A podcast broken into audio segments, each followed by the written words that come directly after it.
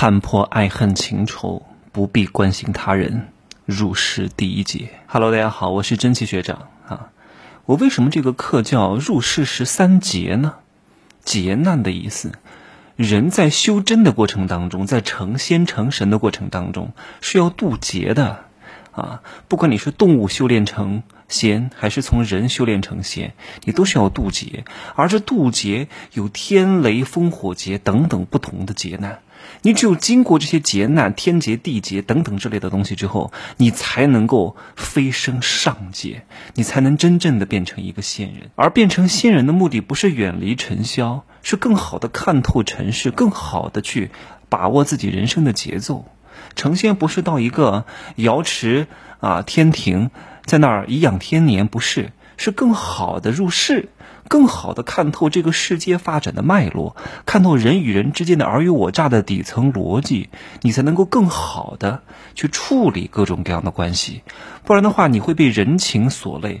当你被人情所累，你的心力都消耗在这种东西身上，你怎么可能赚到钱？你不解决这第一步，你就解决不了第二步财富的问题。当财富的问题解决不了，你就会非常痛苦。你从情感上也很痛苦，从财富上也很痛苦。请问你怎么生活？你这未来还有几十年要活，你会活得很辛苦。你这一生就白活了，就是一个庸人，庸庸碌碌的体会了这几十年的光阴，但是却没有给这个世界留下什么。啊，你也没有真正的满足过他人啊，别人还觉得你是个傻子，这就是典型的吃力不讨好，奉献了一切，还并没有换来别人的感恩戴德，别人还觉得你是冤大头，你何必做这样的事情呢？就是你帮了别人，别人也不会觉得你有多好。我们不能做这样的事情。我知道各位一定会被各种各样的情感所困扰，啊，什么性焦虑。什么父母关系不和，压榨你，伏地魔、凤凰男啊，老公出轨，啊，商业伙伴的背叛，为什么你会被东这些东西苦恼啊？因为你不明白这些东西是必然会发生的。它为什么会发生呢？因为你对待自己的态度不对。你对待周边人的态度不对，一切因你而起。如果你真的能够看破这世界的爱恨情仇，你做到有的放矢，有些事情就不会干扰到你。为什么会让你生气呀？是因为别人的过错让你生气吗？不，不是，是因为你觉得那件事情伤害到了你，你生气了。因为那个事情是出乎意料的，所以你觉得你被受伤了。啊！我怎么付出了这么多，却换来了狼狼心狗肺？你不爽，你不平衡，所以你生气了。但如果你在做这个事情之前就觉得这个事情也许会发生，你是不是还会生气？可能会有一点，但是不像之前那么严重了。所以这一切的本源出现在哪里？出现在你自己身上。我这入世十三劫，就是精编成了一个所有的人在迈向人世间的爱恨情仇的。第一关，当你把这一关修炼好了之后啊，接下来就是一片坦途。就像我把终点的钥匙给你，宝库的钥匙给你，接下来我告诉你怎么走。但是怎么走是需要你自己去走的，对吧？就像佛祖啊，给了唐僧这四人啊，告诉他们。要去西天取经，但是我不可以把经书直接寄给你。这九九八十一难，你还是要自己去趟的。我可以给你协助，给你方向，暗度陈仓，背后帮助你。但是，一切的路也是需要你自己走的。这也是我经常跟大家说的。所有的人告诉你的挣钱路径，都是需要你自己去经历的。所有的人成功的方法，不见得适合你。你要学的是什么？学的是他为什么会成功背后的底层逻辑，这个东西才能真正的为你所用。你把别人的复制照抄过来也不是你的，你也成功不了。因为任何一个人的成功是在当时的天时地利人和啊一个综合的环境之下造就成的一个结果。换到你这儿来了，时空角不对了，那因素不对了，结果有可能就不对。同样的做化学实验啊，因为实验环境的不同。啊，哪怕同样的元素，因为实验环境的不同，结果就会出现非常大的偏差。如果这个课你不好好学，你是挣不到钱的。为什么？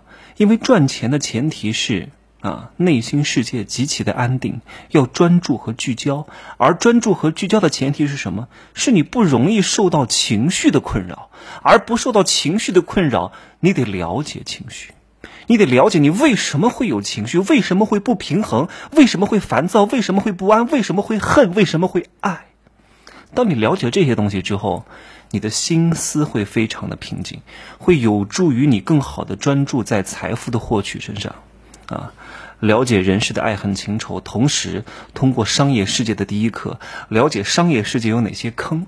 这人生当中一个非常重要的第一关，你都走过了。接下来大概率是一片坦途，只要你认真践行，认真去做。啊，我虽然年龄不大，但是这个我的阅历和经历和年龄是没有关系的，而且人性的底层逻辑千古不变，啊，几百年来都没有变过，只不过它展现的形式不同，载体不同，但人是没有变的。因为我们都是智人进化过来的，我们为什么能够留到现在呢？本质是什么？是因为自私。那开始，接下来我要讲的入世第一节，不需要关心别人，只需要关心你自己。为什么？因为关心他人的人是活不到现在的，只有关心自己的人，自私的人才活到了现在。啊！如果不自私，就没有你；如果不自私，就没有你的父母；如果不自私，就没有你爸爸的爸爸，那就不可能有你的存在。所以你要感谢你的自私，但是自私不是损人利己，是利他而利己，在帮助别人的同时也利于自己。如果只帮助他人对自己没有好处，这个事儿也不要干；如果帮助了自己却损害了很多人的利益，也不要干，因为你会遭受天谴的。明白吗？所以入世第一节的主旨是什么？就是爱自己。你连你自己都不会爱，或者说你不想爱自己，你你却奢望能够获得别人的爱吗？这是不可能的。你自己的心都填不满，你内心都不是一个充实的人，你内心都不知道怎么关爱自己，你凭什么关爱别人？对不对？所以各位，请一定要先关爱自己。你是值得被爱的。很多父母对孩子的爱，他不是爱呀？为什么不是爱？那种溺爱、骄奢、宠溺是爱吗？不是，更多的是一种控制欲，是一种把自己未来的希望和自己一生都寄托到他身上的一种，在未来希望得到一些回报的控制欲。万一哪天哈，你看看很多很多孩子，他后来这种溺爱他的孩子啊，被溺爱的孩子，后来不听父母话了，父母会非常暴躁。为什么？因为他觉得孩子是他的，他觉得我为你付出了这么多的爱，你却不听话，你却不遵从我的旨意，白养你是白眼狼啊！可是这是爱吗？这不是爱，爱是什么？是放手，是成全。所以有些人他不懂，我爱你，我爱你是什么？对你好就给你爱吗？对待穷人好就是对他爱吗？真正的爱是懂得用手段的，你不懂得用手段，你这个爱会害了对方的。所以，爱要讲究方式和方法。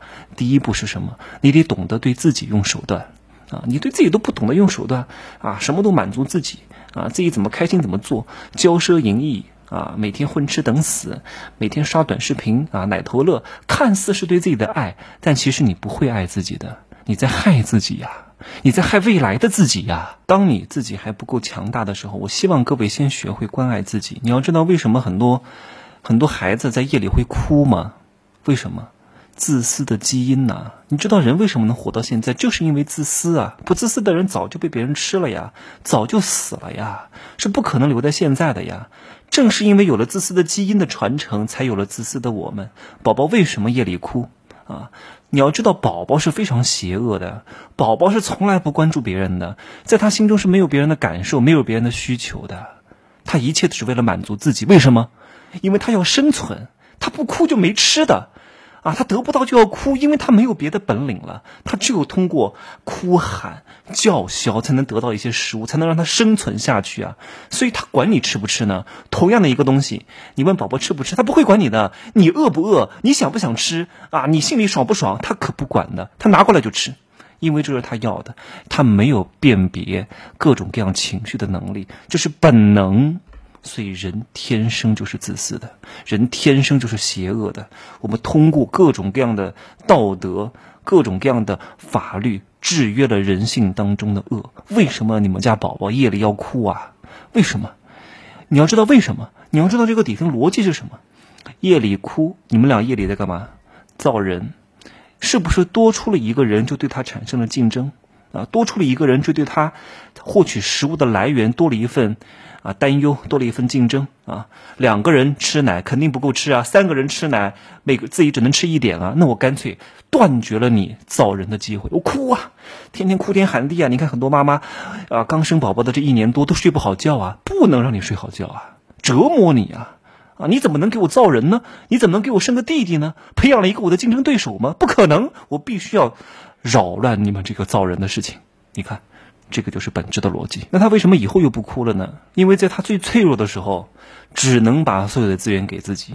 以后稍微强大一点，可以吃别的东西，可以不吃奶水了，相对来说会好很多。但是你要知道，妈妈的奶水是有限的呀，生了八个怎么喂？老母猪吗？所以宝宝的这一切行为都是无意识的行为，都是刻在他基因里的行为啊，都是自私的行为啊。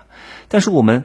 在出生之后会面临很多所谓的大爱，你要奉献，不能信，啊！我只有在收费课里面能这样讲，我以后也会在那个那个价值观统治的那一节课当中好好讲一讲为什么会有这些东西，好吧？呃，虽然是收费课，但是我也不能讲的太露骨。在你没有能力的情况下，不要给予别人过多的帮助，真的，力所能及的情况下，给别人一点帮助，还得用一点手段，还不能乱给，还不能溺爱，还不能啊穷大方，真的不能穷大方啊！你自己都不会游泳，你去救别人吗？别人没救起来，你自己淹死，你不神经病吗？你谁告诉你的啊？别人我看了，要见义勇为啊，要不顾一切。只能说啊，韭菜就是你哈，这是我讲的第一点啊，学会满足自己，学会自爱。第二个，你要相信自己，你是值得被好好对待的。我们经常会有很多人讲我不配，各位有什么不配的呀？我说了，你不用改，胖就胖啊，丑就丑，松就松，你要始终告诉自己，我挺好的，我非常优秀。你要有这种空性的智慧，你相信你自己好的那种能量是不一样的。我看过杨天真的一个采访，有观众问他：“你觉得你哪里需要改？”他说：“我不需要改，我挺好的呀，我特别爱自己，我特别好，我特我就这身材怎么样了吧？我胖就胖，谁说我要瘦？谁说我非得追求八块腹肌啊？非得搞一个大大波啊？非得填充一下？”啊，非得怎么样怎么样怎么样？我喜欢，我开心，我快乐，这才是最重要的。当你自己能够愉悦自己，当你自己能够被自己感觉到你这个状态是舒适的，你的状态是最好的，你散发的能量场是最正的。如果你的一切都是为了满足世人对你眼光的评判，你会活得很辛苦的。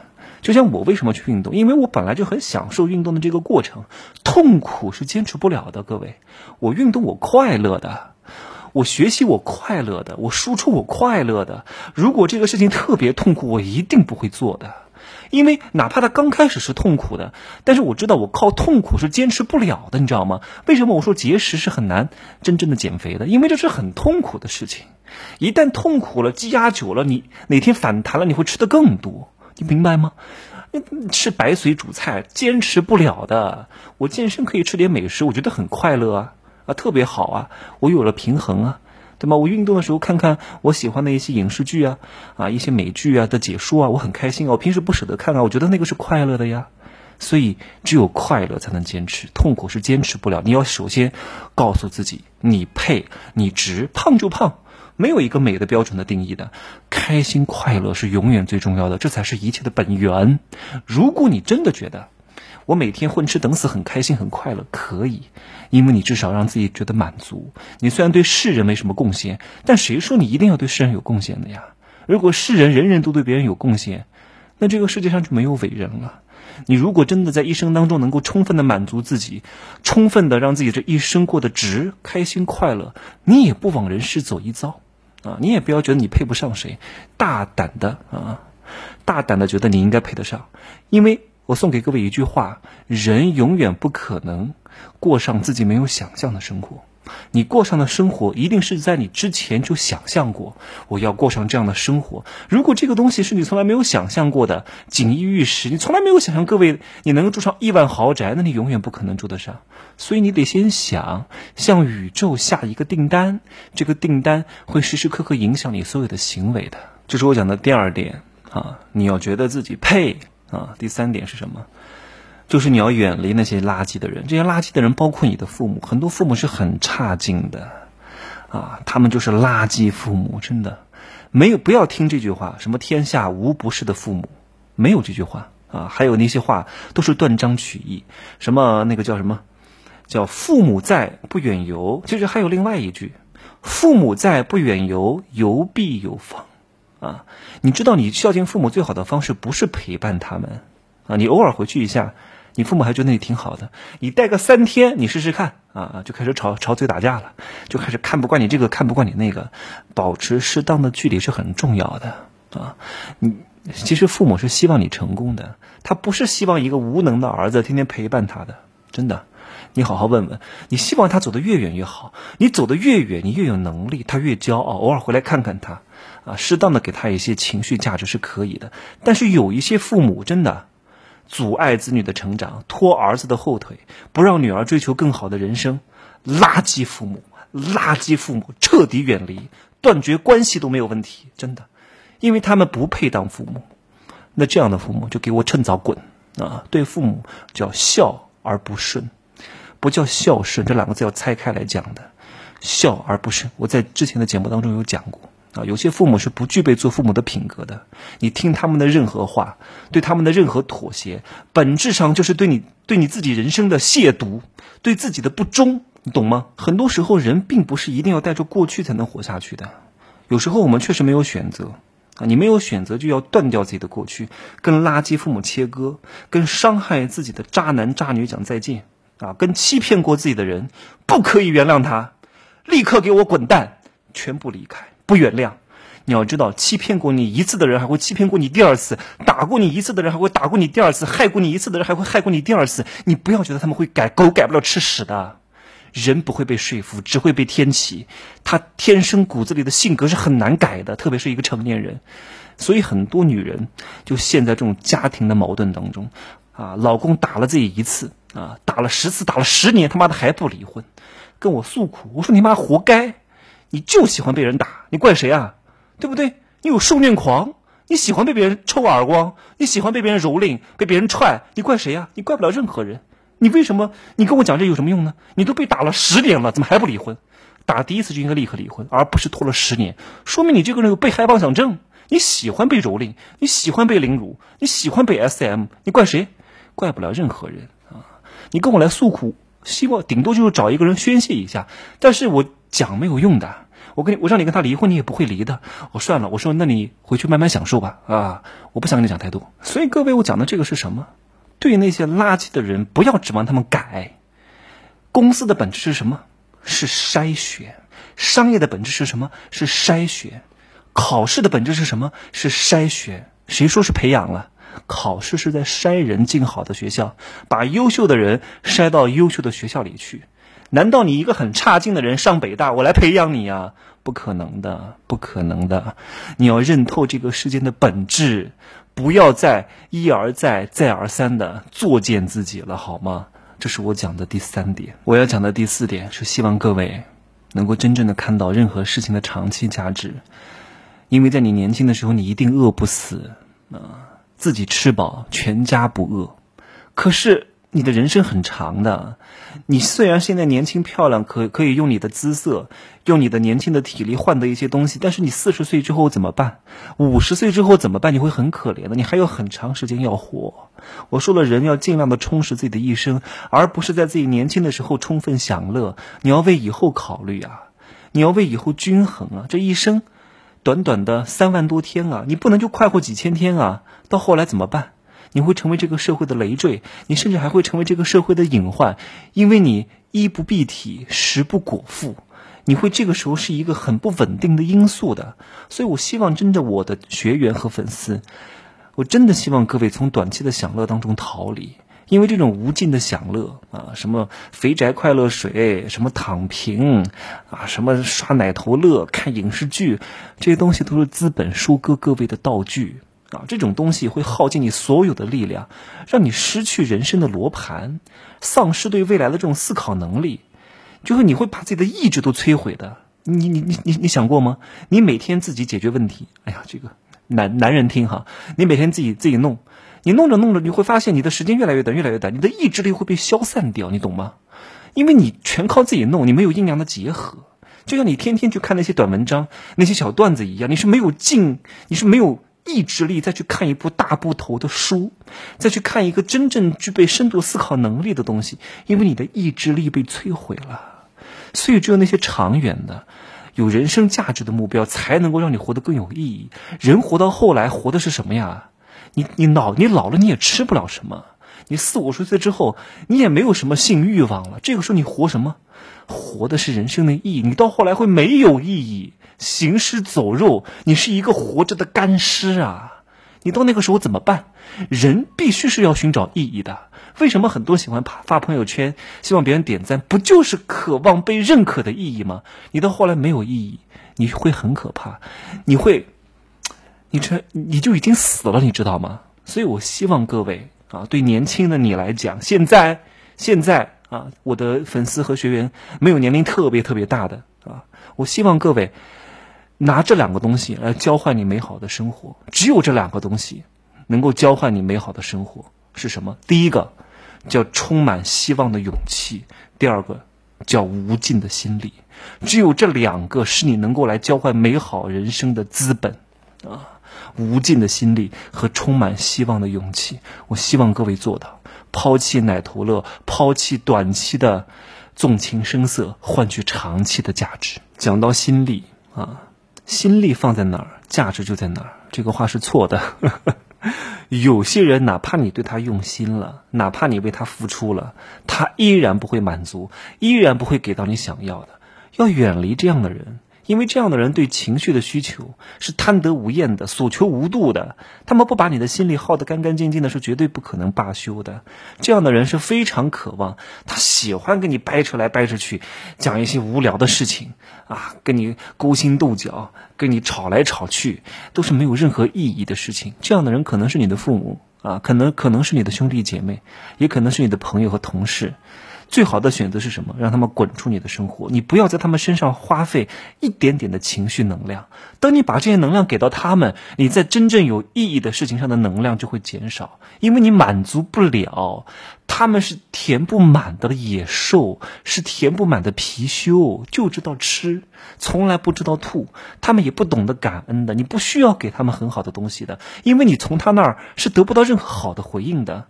你在他们身上做的任何的情感投资，到头来都会颗粒无收的，你会把自己搞得血本无归的。什么伏地魔、妈宝、凤凰男，各位，你不要把自己当圣母白莲花的，你就是一个凡人。要怎么做？尽早远离才是上策，这就是我入入世第一节讲的这五点。各位只要按照这五点来做，真的，你的第一步的心门就已经打开了，就是爱自己。一颗空虚的心是没有办法充盈起来的，没有办法充盈起来，就没有办法去温暖别的人。你必须要做到心中有满足，事事与有心力，你才能够有资格去爱别人。爱别人是对自己非常大的要求的，不是所有的人都具备爱人的能力。那他不具备爱人的能力，他爱人就是在害人呐。你也不要被那些虚假的信息误导，什么奉献自己、热爱世人，真不是。爱这个世界的第一步是什么？就是要爱自己啊！我们人生只能活一次呀！如果你自己都不能爱自己，还有谁能够来爱你呢？对不对？所以这个世界上需要的是什么？就是一颗赤诚的真心。你要练出自己的这颗七窍玲珑心，你才能看破这世界的爱恨情仇，你才能够破开一切的啊喧嚣浮躁。明心见性，直达云台。而修炼这颗七窍玲珑心的开始是什么？就是从爱自己开始。希望各位真正的学会爱自己，关爱自己，其他的一切人都不重要，包括你的父母。这是我由衷的感悟和心得。当你能够学会爱自己的时候，你真的你会无比开心。要学会取悦自己。获得长期价值，抛弃短期价值，和垃圾的人说再见啊！正视自己这颗自私的心，你不是无私的人。这个世界上没有无私的人，说无私的人通常都是秉着大爱这个道德外衣去行骗的垃圾和邪恶之人。好吧，希望各位好好的，接下来把剩下的十二节都认真听完。你会发现自己已经不是自己了。那你还是你，但你不是你。再见。